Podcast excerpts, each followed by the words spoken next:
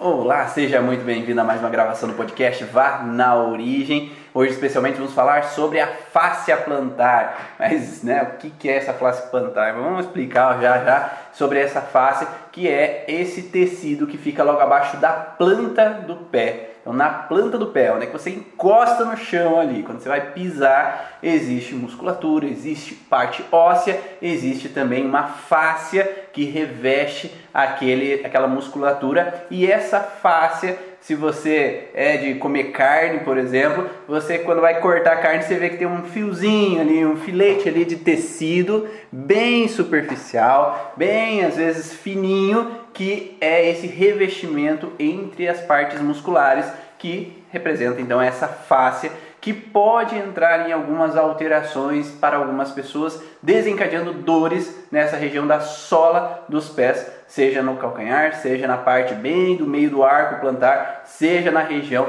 dos metatarsos. Né? Vamos falar um pouco mais sobre isso. Então, se você quer compreender um pouco mais sobre essa relação emocional desse sintoma, vem com a gente. A gente não vai falar tanto de contextos físicos, né, de por que fisicamente ela desencadeia uma alteração, mas sim aqui a gente está na origem emocional dos sintomas para que você compreenda essas emoções que podem às vezes afligir esses pés dos nossos pacientes. Então, se você é terapeuta, profissional da área da saúde quer conhecer um pouco mais sobre essa emoção interferindo no físico, Estamos aqui para apresentar para vocês essas informações. Mas antes de mais nada, meu nome é Ivan Bonaldo, eu sou fisioterapeuta de formação, mas já há 14 anos venho trabalhando com a junção entre emoção e sintoma físico. Como as emoções, como os traumas, como os conflitos emocionais interferem diretamente nos nossos sintomas físicos e já há quatro anos apresentando aqui agora para outros profissionais e terapeutas é, o curso Origens, onde ali eu apresento mais detalhes sobre cada órgão, cada tecido do corpo e como essa emoção interfere no seu paciente para você poder ajudar a ele a sair dessa alteração.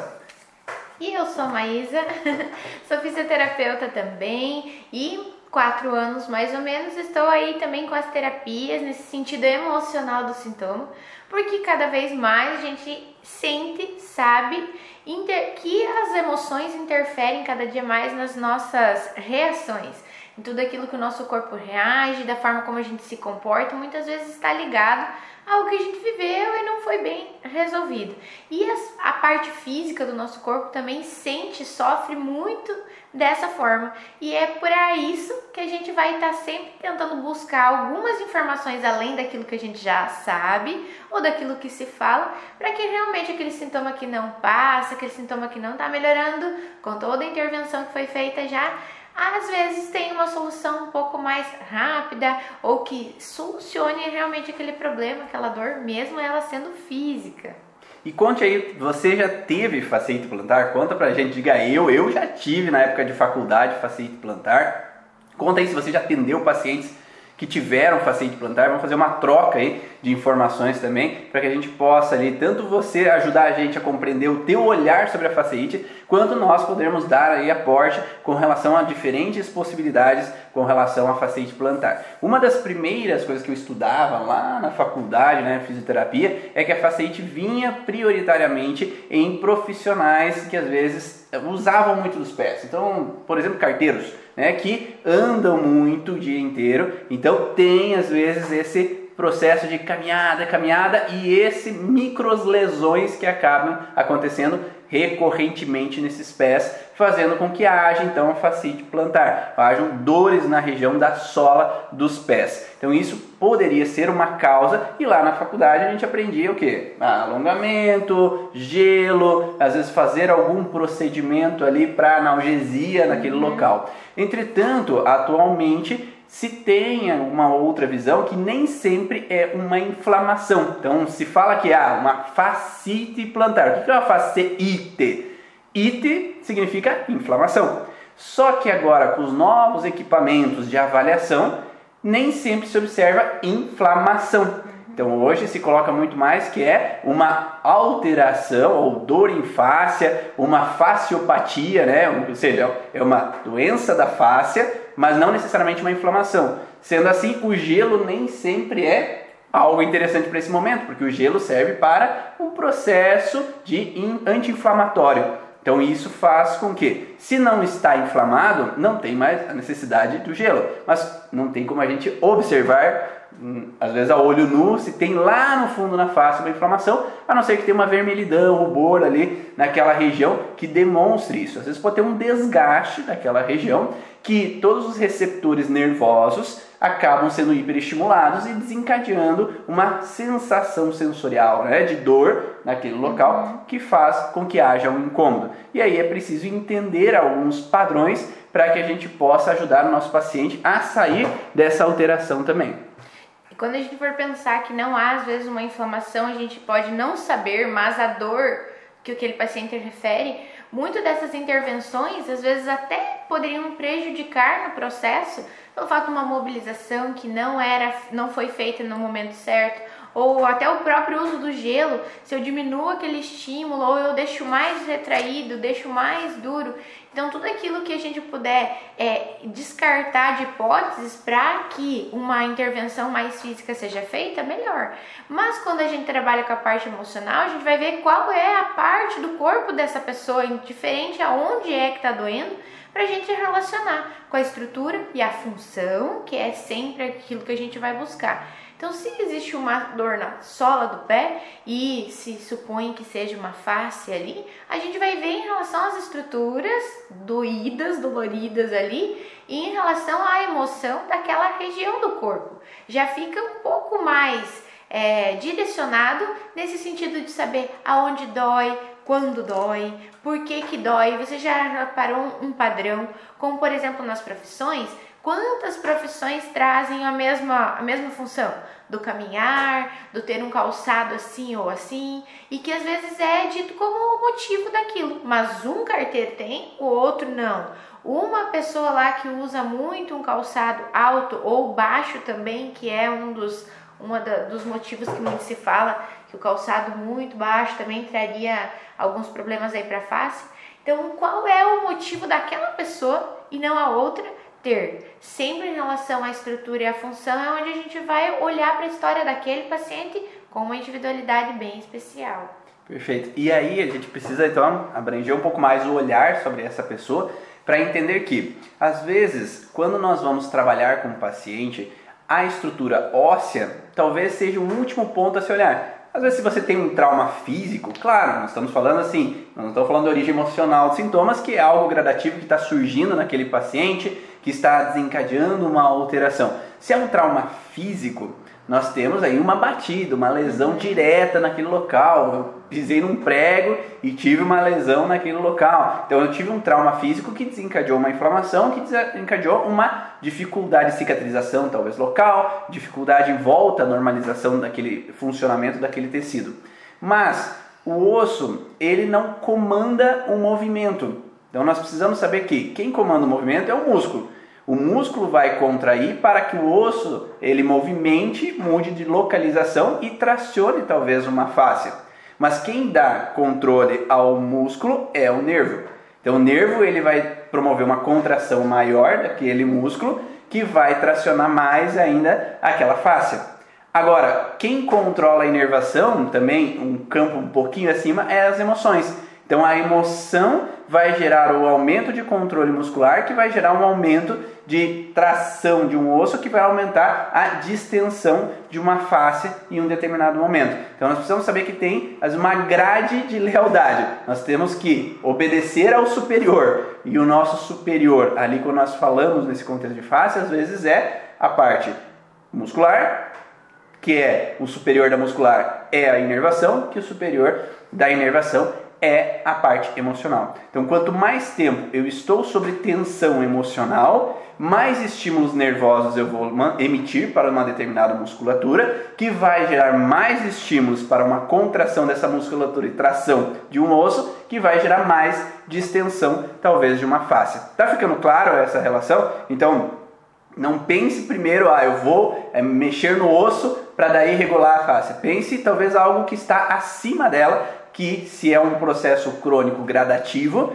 ele pode ter uma situação anterior que precisa ser olhada. Porque de nada adianta eu ir lá e alongar a fáscia uhum. se aquela musculatura continua tensa. Entende? Porque eu vou alongar aquela fáscia, o paciente vai voltar a fazer as atividades do dia a dia dele, só que aquela musculatura vai voltar a tracionar e vai voltar a ter esse desgaste, essa lesão naquela região da fáscia. De nada adianta eu alongar a musculatura se aquela inervação continua dando estímulo e aquele estímulo vai voltar a contrair aquela musculatura, vai tracionar de novo a fáscia. De nada adianta eu simplesmente melhorar aquela inervação se a emoção continua acontecendo, que vai voltar a mandar estímulos nervosos, que vai voltar a mandar estímulo muscular. Por isso que acontecem umas dores recorrentes. As dores recorrentes vêm porque a gente não está olhando o lugar certo onde que tem que olhar. Então, a partir do momento que a gente olha um pouco mais para o global, a gente consegue, às vezes, modificar essa percepção do paciente. Porque a gente tem muitas melhoras momentâneas, né, Ivan, em relação às mobilizações, a toda essa parte física. Dá um relaxamento, dá uma tranquilidade para aquela estrutura? Dá, muito. Mas aquilo que talvez passa dois, três dias eu preciso ir novamente à fisioterapia, a osteopatia, a PNS, aquele movimento que melhorou aquele dia, eu quero retornar lá e fazer novamente. Então tem alguns problemas que se tornam crônicos, que se tornam de vida, olha, isso é difícil. Até ali alguém comentou sobre o sobrepeso, então você tá mais gordinho, tem um sobrepeso, então ah, você tem que emagrecer, senão você vai ter sempre essa dor. Muitas vezes é porque realmente, se a gente olhar, né, para a árvore, às vezes a gente não foi na raiz para realmente tirar aquele estímulo que muitas vezes está ali sendo coordenado pela emoção, para que as folhas tenham um movimento, uma função, uma frutificação melhor. Então é nesse sentido que a gente pensa que sim, existem várias coisas que podem te ajudar ou te tirar dessa desse contínuo incômodo, mas nem sempre vai melhorar a tua condição completa. Quando, por exemplo, você tem um diagnóstico, algo que vai ser sempre assim até que você não emagreça. Não, a tua profissão leva você a ter isso. O calçado que você tem utilizado precisa ser trocado. E às vezes a pessoa até troca, muda as funções, coloca outros hábitos na vida e não melhora. E o pé continua ali nesse sentido doendo, com essa fasciite e não se sabe o porquê. Então eu tiro muitas coisas da minha vida ou limito algumas coisas e talvez eu esteja entrando novamente no conflito, aumentando ele ou colocando uma tranca, como a gente fala, né? Eu vou reativando constantemente isso ou colocando uma outra questão, um outro motivo para me manter aquela emoção dentro do conflito e o sintoma não passa. Então, um dos principais pontos que se observa, geralmente nos estudos, é que é, há esse contexto sim de sobrepeso, há esse contexto de movimentos, calçados inadequados que acabam desencadeando essa alteração. E, claro que a gente pode perguntar para o paciente se ele está vivendo algum desses fatores, mas se esses fatores, em meio a outras pessoas com as mesmas características, se eles estão desencadeando aquele mesmo padrão, aquele mesmo sintoma, aquela mesma alteração. Porque se todo obeso é uma propensão a ter faceite, todo obeso deveria ter faceite. E hoje se sabe que 10% de toda a população pode ter faceite. Eu não sou muito obeso e na, lá na faculdade menos ainda, né? Então, lá na faculdade eu tive faceite, então eu não tinha um sobrepeso, então não era essa uma das causas. Eu não caminhava intensamente, não era uma dessas causas. Então eu teria que olhar para outras possibilidades que poderiam estar gerando aquela alteração. E lembra ali que eu falei anteriormente que nós temos então a face plantar que fica na região do da sola do pé. Então, como se nós pegássemos um pezinho e lá no calcanhar, na parte de baixo do calcanhar, tem então uma face que liga o calcanhar e vai até a região ali dos dedos, né, do pé. Então essa fáscia, ela passa por ali, não só por ali, ela vem por toda a região posterior da perna também, passando por todas as musculaturas. Então nós temos uma face contínua no corpo, mas nessa região tem uma ligação do calcânio vindo especificamente ali para os artelhos, que são então, os dedos dos pés. Então nós podemos pensar que, então outros estudos falam de que o arco plantar ele deixa uma propensão a ter às vezes mais tração naquela face, porque se eu tenho um arco plano, eu teria um estiramento maior daquela face, o que faria com que ah, houvesse uma atração nessa poneurose facial e desencadeando então uma lesão, uma disfunção naquele local. Mas, porém, entretudo, também não é todos os pacientes que têm o arco desabado que têm a faciite plantar. Quando nós vamos observar, nós podemos pensar num contexto assim: se o paciente ele tem uma relação, lembra que eu falei da hierarquia? Se o osso ele vai manter aquela fáscia estirada da maneira adequada dela, da maneira tranquila dela, quem que está comandando para que aquele osso desloque e que aquela fáscia tensione? É a musculatura posterior, toda essa musculatura posterior do corpo. Então essa musculatura posterior, principalmente ali do panturrilha, né? Você vê a coxa posterior, a coluna posterior. Então toda essa musculatura posterior, ela pode tracionar e fazer com que o calcânio, o calcânio ele desloque um pouco mais acima, tracionando essa fáscia. Quando isso acontece, por que, que a musculatura posterior vai ter mais tensão? Porque existe uma tensão, talvez nervosa, porque há um estímulo motor que faça com que esses músculos tracionem um pouco mais, ou porque tem uma ação, uma função, uma necessidade de ação. Essa musculatura serve para eu ir.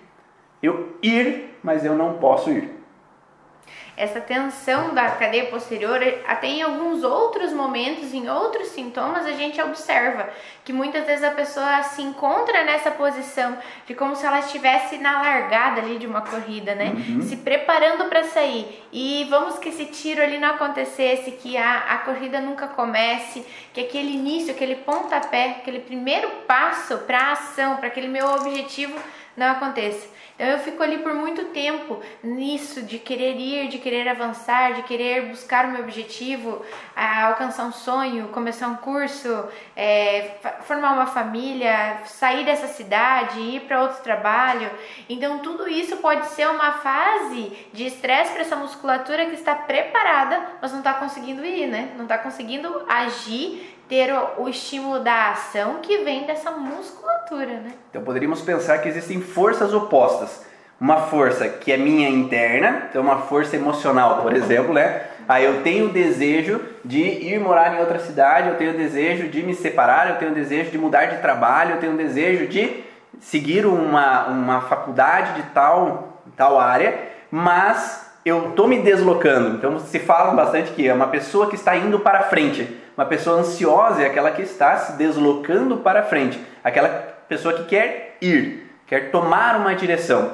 Só que essa pessoa que quer tomar uma direção, mas é proibida, por exemplo, quando eu sou segurado por meus pais, eu sou segurado pelo meu parceiro, parceira, eu sou segurado pelo meu chefe, sou, é, é, algum motivo me faz com que eu não possa ir, talvez racionalmente, né? Então emocionalmente eu quero ir, mas racionalmente eu não devo, porque eu preciso daquele dinheiro, porque eu preciso cuidar dos meus pais, porque eu preciso às vezes dar um suporte aqui nesse local onde é que eu vivo, porque eu preciso cuidar do meu irmão que meus pais faleceram. Então eu tenho um sonho, eu tenho uma projeção, mas eu freio. Então eu como se eu tivesse numa ansiedade de me deslocar, mas existe algo que me freia e me segura. Então tem uma força oposta que tanto quer tracionar e me deslocar para frente e uma força que me segura. E essa tração, ela pode gerar então esse tensão a mais nessa fáscia, fazendo com que eu fique continuamente emocionalmente tenso, emocionalmente nesse estresse de deslocamento. Principalmente quando a gente fala que quando a gente pisa no chão, a gente está em contato com um determinado local. Uhum. E se eu estou em contato com um determinado local, querer ou não querer estar em contato com esse local também potencializa a região da sola dos pés. Então, se eu estou num local que eu não queria mais estar, eu queria ir para outro lugar, mas eu tenho que ficar nesse local, é como se eu quisesse talvez me afastar desse local. E aí eu posso ter um movimento nessa região do arco plantar, nesse deslocamento, nessa vontade de um deslocamento que não é possível por N motivos, frustrante. Então eu fico preso a uma situação que eu não consigo me deslocar. Você está dando para entender? Quem aí falou aí? Eu vi que bastante gente falou que tem paciente plantar ou que atende eh, pacientes com paciente plantar. Faz algum sentido até agora? Algumas observações que a gente está colocando? Vai contando aí para a gente saber se está dando para entender. E como sempre é interessante a gente escutar o paciente, porque ele pode ter então esse contexto de querer ir para um lugar e não poder realizar essa ação, que ele está às vezes frustrado por não ter conseguido ir, ou às vezes ele está extremamente frustrado por manter o pé nesse lugar. O problema às vezes não é nem aquilo que eu quero, mas aquilo que eu estou tendo contato. Às vezes o meu problema não está no objetivo que eu não alcancei, e sim naquilo que eu estou vivendo hoje. Porque tem pessoas que simplesmente não gostam, não estão à vontade ou estão vivendo por muito tempo numa situação que não suporta mais. Eu nem sei aonde que eu vou. Então não é um sonho meu problema, não é uma realização diferente daquilo que eu tenho. E sim, só quero me deslocar daqui. Os meus pés aqui, a minha situação presa a essa situação, a essa pessoa, a esse emprego, a essa família, me deixa desse jeito. Então é muito interessante a gente escutar a pessoa, porque às vezes você vai dizer assim, ah, o que, você está querendo, o que está almejando, o que, que você está querendo ir, qual é a, a, ação que você quer tomar, e ele diz, ah, eu não sei, não, tenho sonho, não tenho realização, não tenho nada que eu almejo, eu só sei que eu quero sair daqui. Então, às vezes, eu quero sair dessa monotonia, eu quero me desprender desse, desse salário pequeno, eu não quero mais ficar nessa empresa. Aí você entende que talvez o fator de estresse, o, o, o, momento de estresse dele esteja relacionado àquilo que ele está vivendo e não aquilo que ele está lá à frente movendo ele a, a mudar para alguma coisa. Perfeito. E aí, então, perguntaram ali se a facite pode ser sintoma de fase ativa ou fase PCL. Muitas vezes os pacientes sentem dor ao pisar no chão quando acordam. Então nós pensaríamos em uma fase pós-estresse, né? Quando eu estou com a musculatura, com toda a face relaxada e eu vou pisar pela primeira vez. Então pensaríamos num contexto pós-estresse, sim, quando é inflamatório. Mas nós podemos ter uma degeneração em fase ativa, que pode romper fibras e desencadear dor também. Então, teríamos que observar com o paciente. Mas muitas vezes um paciente que está com sintomas crônicos, ele está continuamente vivendo aquela situação. Então ele está numa fase ativa em balanço. Então ele entra e sai, entra e sai, entra e sai. Não é diferente de um paciente que tem uma facite por dois dias, três dias e sumiu. Não tem mais aquele sintoma. Então aquilo foi algo momentâneo, resolveu o estresse, saiu daquela situação, provocou uma inflamação, voltou à normalidade. Agora, uma pessoa crônica nesse processo, ela está revivendo continuamente a situação de estresse. Então, ela está talvez numa situação de que ela quer sair e não pode, recorrentemente. Ela está ali, não gosta de estar pisando naquele lugar, não gosta de estar trabalhando naquele lugar, não gosta de estar vivendo naquela cidade ou naquela casa, mas ela não pode se deslocar daquele local e isso faz com que ela vá tendo recorrentes microlesões. Essas microlesões não são necessariamente somente por contextos físicos. Nós podemos ter microlesões reais no tecido por situações emocionais. Então tem algumas pessoas que acreditam que emoção não gera ruptura muscular, não gera alteração muscular. Sim, gera muscular, gera ósseo, gera alteração também na face, que pela contínua repetição da situação frustrante pode desencadear essa alteração. Então, esse contexto de que pode ter fase ativa, pode ter fase PCL recorrentes ali nesse paciente. Outro contexto, existe sim algumas alterações com relação a uma pessoa no pé direito outra pessoa no pé esquerdo. Então podemos pensar com o contexto de lateralidade cerebral, no contexto do teste do aplauso, quando a gente explica lá dentro do curso Origens que destros funcionam de uma forma e pé esquerdo para destros tem a ver com um padrão de pessoas, o pé direito tem a ver com outro padrão de pessoas, e aí a gente vai analisar nesse paciente esse sintoma para relacionar. Então, se há uma possibilidade de ser com filhos, com mãe, se há uma possibilidade de ser com parceiro, com relação à profissão, então podemos pensar nessa relação e a sensação de que está inchado e queima ao pisar. Também pode ser uma referência relacionado a essa fascite plantar, porque um dos sintomas da fascite é esse calor, essa queimação ali local, principalmente ao pisar e eu ter o contato com aquela região, né, onde eu talvez não queria estar, na região onde eu não queria estar, na situação que eu não queria estar. Ali ela pede se crianças têm a mesma conotação. Mesma conotação emocional, sim, sempre vai ter. Só que quando a gente avalia a criança, em determinados casos, a gente não vê o que ela está vivendo e sim aquilo que ela está espelhando dos pais. Então é muito interessante a gente olhar para que talvez ela, ela esteja vivendo um conflito dentro dessa situação ou que ela esteja reparando nesse balanço aí de uma situação da vidinha dela, de, de algo que está deixando ela muito frustrada nesse contexto. De colégio que ela não queria estar, de jogar futebol e não quer mais ir lá para aquele lugar jogar futebol porque os amigos enchem a paciência dela, de ter que ir lá para aquele curso que a mãe obriga a ir porque eu quero tocar piano e eu não quero tocar piano, ir lá para fazer isso ou aquilo e eu não quero fazer, mas eu me sinto preso sem poder sair daquele lugar. E às vezes a gente encontra uma situação que vem dos pais, às vezes eles estão vivendo, eles já viveram e tem por algum motivo uma reativação por algo que essa criança tem vivido, tem visualizado ali no dia a dia. Então, sempre na avaliação a gente consegue é, olhar para isso, se é algo que a gente pode melhorar nesse contexto daquilo que ela está vivendo, daquilo que realmente ela está contrariada em estar naquele lugar ou não, de poder fazer algo que ela gostaria ou não. Você já observa se tem um motivo para essa criança ter realmente esse, esse padrão emocional para a dor ali no pezinho. Mas claro que não é só isso, né? Essa é uma das possibilidades, e aí cada caso é um caso, a gente vai olhar esse caso, a gente vai olhar se tem um, um trauma físico para, perante aquele local, uhum. nós vamos olhar se tem uma alteração com relação ao contexto postural que vai fazer essa pessoa ficar num deslocamento de ansiedade para frente, tracionando toda a musculatura posterior. Então, o que, que ela sente presa a uma situação que ela quer tomar, mas não pode tomar, onde ela queria que ela tem que pisar, que ela não queria pisar, não queria estar naquele lugar. E também nós poderíamos pensar que os pés, eles servem também num contexto às vezes de uma pessoa que quer assim bater os cascos no chão, né?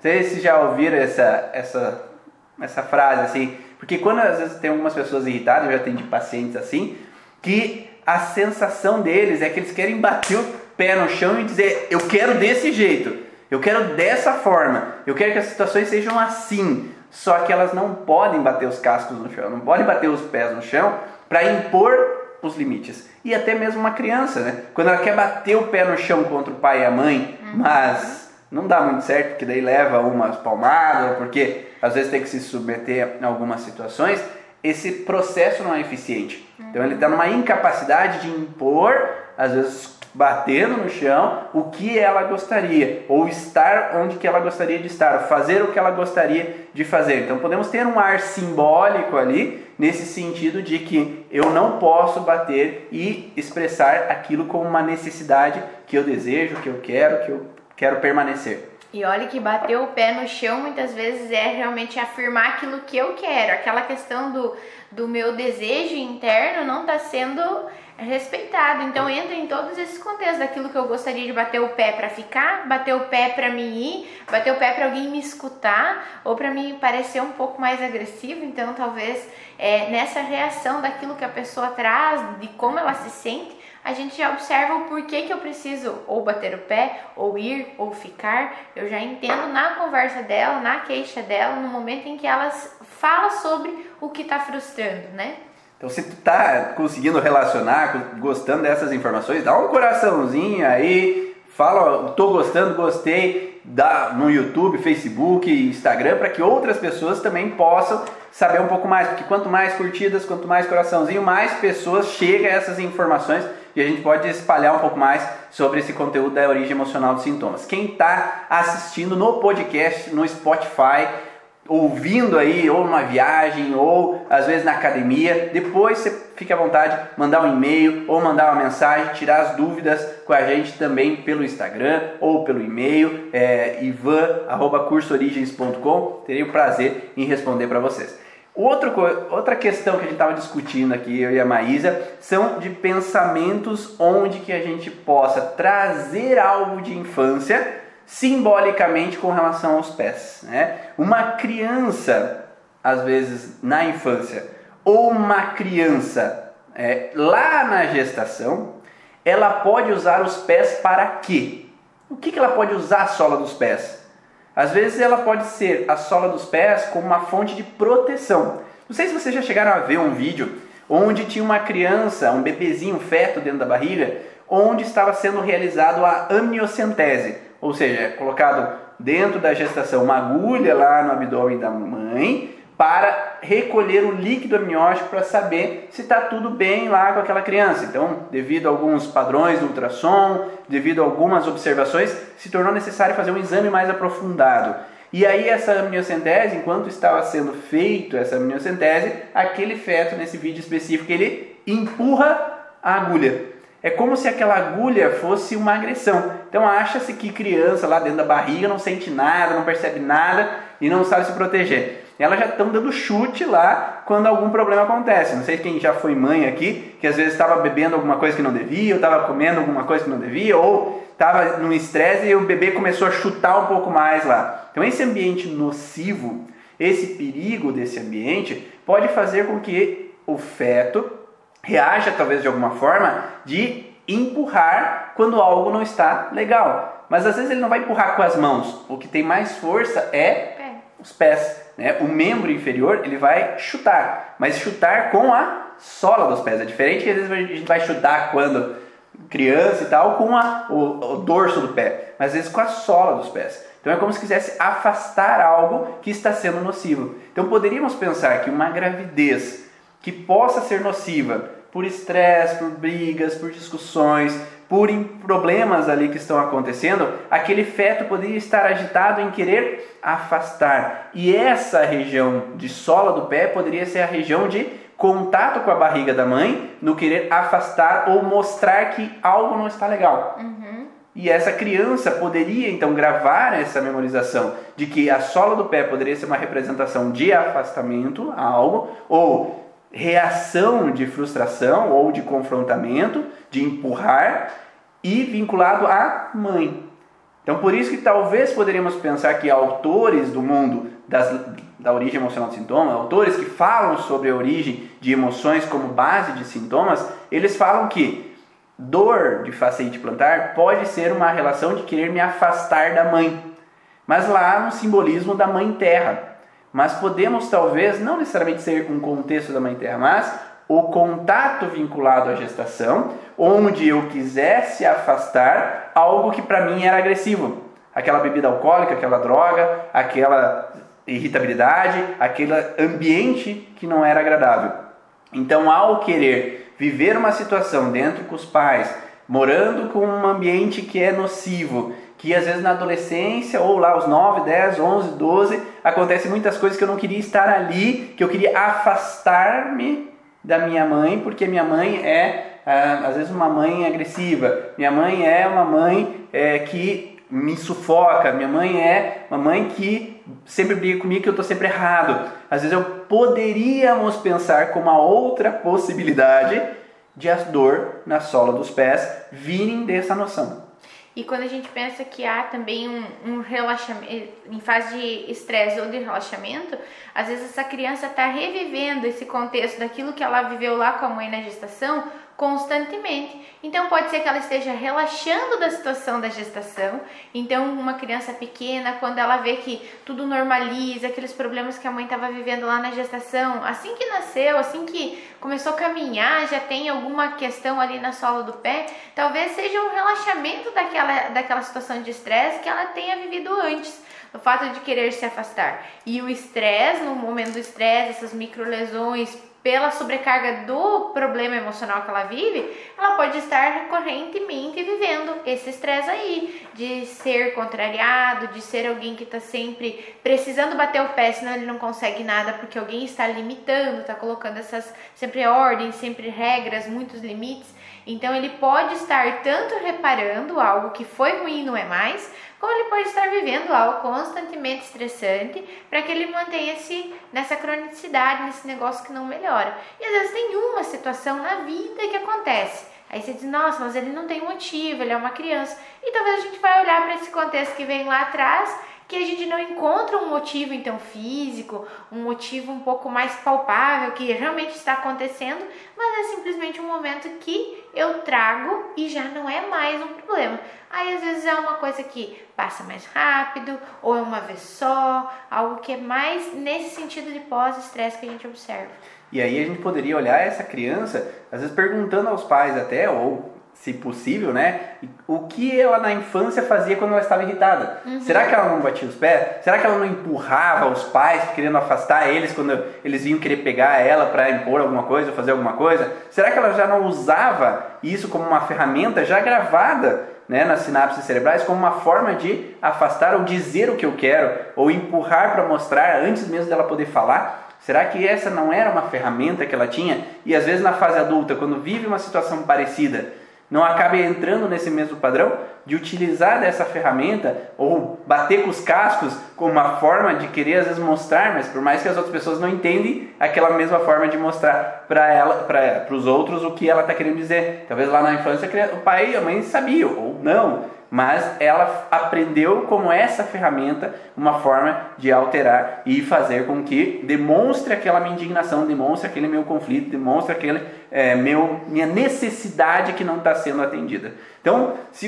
espero que vocês tenham gostado dessas informações. Dentro do curso Origem, sim, tem formas de você identificar cada órgão, cada tecido do corpo, os contextos também de alterações emocionais, os contextos transgeracionais que vêm dessas alterações e sim várias maneiras de ressignificar, formas que você pode utilizar no teu dia a dia para que você utilize com o teu paciente maneiras diferentes, porque cada caso é um caso, cada padrão de conflito é diferente. Para alguns pacientes eu preciso usar uma forma de ressignificar, para outros eu vou precisar usar outra forma de ressignificar o conflito. E aí a gente precisa mostrar várias maneiras dentro do curso para que os alunos também possam saber, nesse caso eu uso o que, naquele caso eu uso o que, para que possa então usar como ferramenta no dia a dia para auxiliar o paciente a sair dessa alteração. Mas não sou eu aqui que vou vender. Fala aí, tem, tem ferramenta de ressignificar no curso? Tem, e era isso que eu ia comentar novamente sobre a individualidade de cada caso, sobre a particularidade daquilo que cada um está vivendo, a forma como a gente tem que ter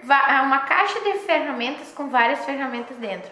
Então não é o curso que vai te direcionar a, a uma coisa, e sim aquele curso que te fornece várias situações que se não der certo desse jeito, eu posso olhar pelo outro. Então, dentro do Origem, geralmente a gente tem várias formas. Se às vezes não conseguimos de um jeito ou de outro, a gente tem essa caixa de ferramentas um pouquinho mais ampla e temos também a comunidade, porque às vezes aquele colega que está tendo a, a mesma dificuldade que eu, eu posso colocar aquilo que deu certo comigo, para que ele tente de uma forma diferente daquela forma que ele já tentou. Ou como tá lá sempre online, né, tá gravadinho, aquilo que foi falado às vezes há um ano atrás, eu vou ter hoje o acesso para escutar aquilo que o Ivan falou ou aquele caso que o paciente falou há um ano atrás, que o colega para que hoje eu possa ter esse recurso no meu dia a dia, no meu consultório ou com uma situação que eu mesmo estou vivendo. Então, dentro desse, desse suporte que a gente tem, tanto das técnicas, de tudo aquilo que o Ivan já estudou, que ele está aí, né, 14 anos, 13, 14 anos já nessa, nessa lida, buscando conhecimentos, está lá tudo dentro dessa caixinha de ferramentas que pode ser sua também. Sim, o curso é para profissionais da área da saúde e terapeutas que querem auxiliar os seus pacientes, tá? Eu acredito muito que nós precisamos ser um, um grupo de pessoas que auxiliem os profissionais, auxiliem também os seus pacientes a saírem do processo. Porque para que a gente possa trazer uma resposta coerente e eficiente para o paciente, nós precisamos ter um conhecimento de anatomia, nós precisamos ter um conhecimento de biomecânica, nós precisamos ter um conhecimento de como os órgãos funcionam, porque uma pessoa leiga não tem todo esse conhecimento para poder ir a fundo no resultado e às vezes pode às vezes modificar o processo ou falar uma coisa que não faz sentido para aquele paciente. Porque se a gente não sabe que o fígado, por exemplo, fica do lado direito do abdômen e não do lado esquerdo, às vezes o paciente chega do lado com dor do lado esquerdo e aí você vai dar uma causa diferente da que é correta. Por mais que no curso eu explique um pouquinho sobre isso, mas não é tão aprofundado. Então eu prefiro dar o curso para profissionais que são da área da saúde, terapeutas, que têm um pouco mais esse, esse entendimento de anatomia, sabem um pouco mais sobre o que a gente está falando, para que daí eles possam ser mais precisos. Futuramente, aí quem sabe a gente vai abrir um pouco mais para outras pessoas,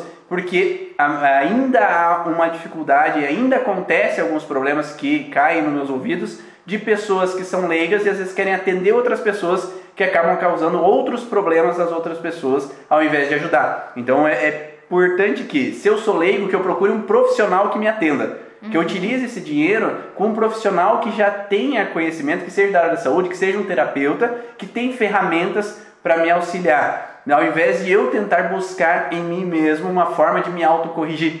Então eu procuro assim que quem é leigo procure um profissional da área da saúde, procure um terapeuta que fez o curso Origens, que possa te ajudar a olhar para você e mesmo nós que somos do curso Origens, nós sempre procuramos outros profissionais que olhem para a gente. Então não ache que porque eu fiz o curso Origens eu consigo me curar de tudo. Não, porque a informação está no nosso inconsciente. E se a informação está no nosso inconsciente, a gente precisa de ajuda de outro profissional que possa nos guiar para localizar essa informação. Então, às vezes a Maísa me atende, às vezes eu atendo a Maísa, às vezes eu vou lá com a Lívia, às vezes eu vou lá com outro profissional para que possa olhar para mim. Então, não acredite que você, por fazer um curso, vai conseguir se curar de tudo, que isso é impossível. Você precisa realmente é, de um suporte de um outro profissional, muitas vezes, que acolha, que te ajude e que te direcione para você olhar para você. Então, se você é um leigo, você não quer ir para a área das terapias, você não quer trabalhar com a área profissional, prefira buscar um profissional que possa te guiar. Use o teu dinheiro para isso, ao invés de buscar um curso que às vezes não vai te ajudar, vai te ajudar a entender algumas coisas,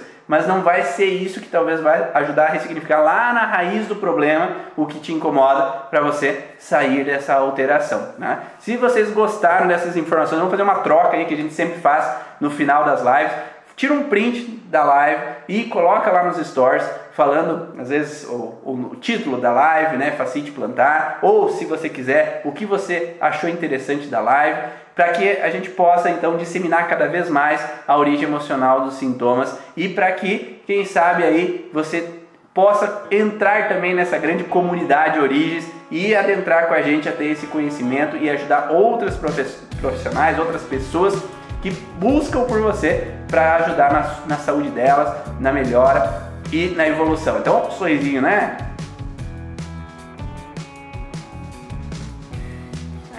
Então aguardo vocês aí dentro do curso Origens para quem quer buscar mais informações, www.cursoorigens.com ou manda uma mensagem aí no Instagram, no Facebook, qualquer rede social que estarei à disposição para responder todas as suas dúvidas.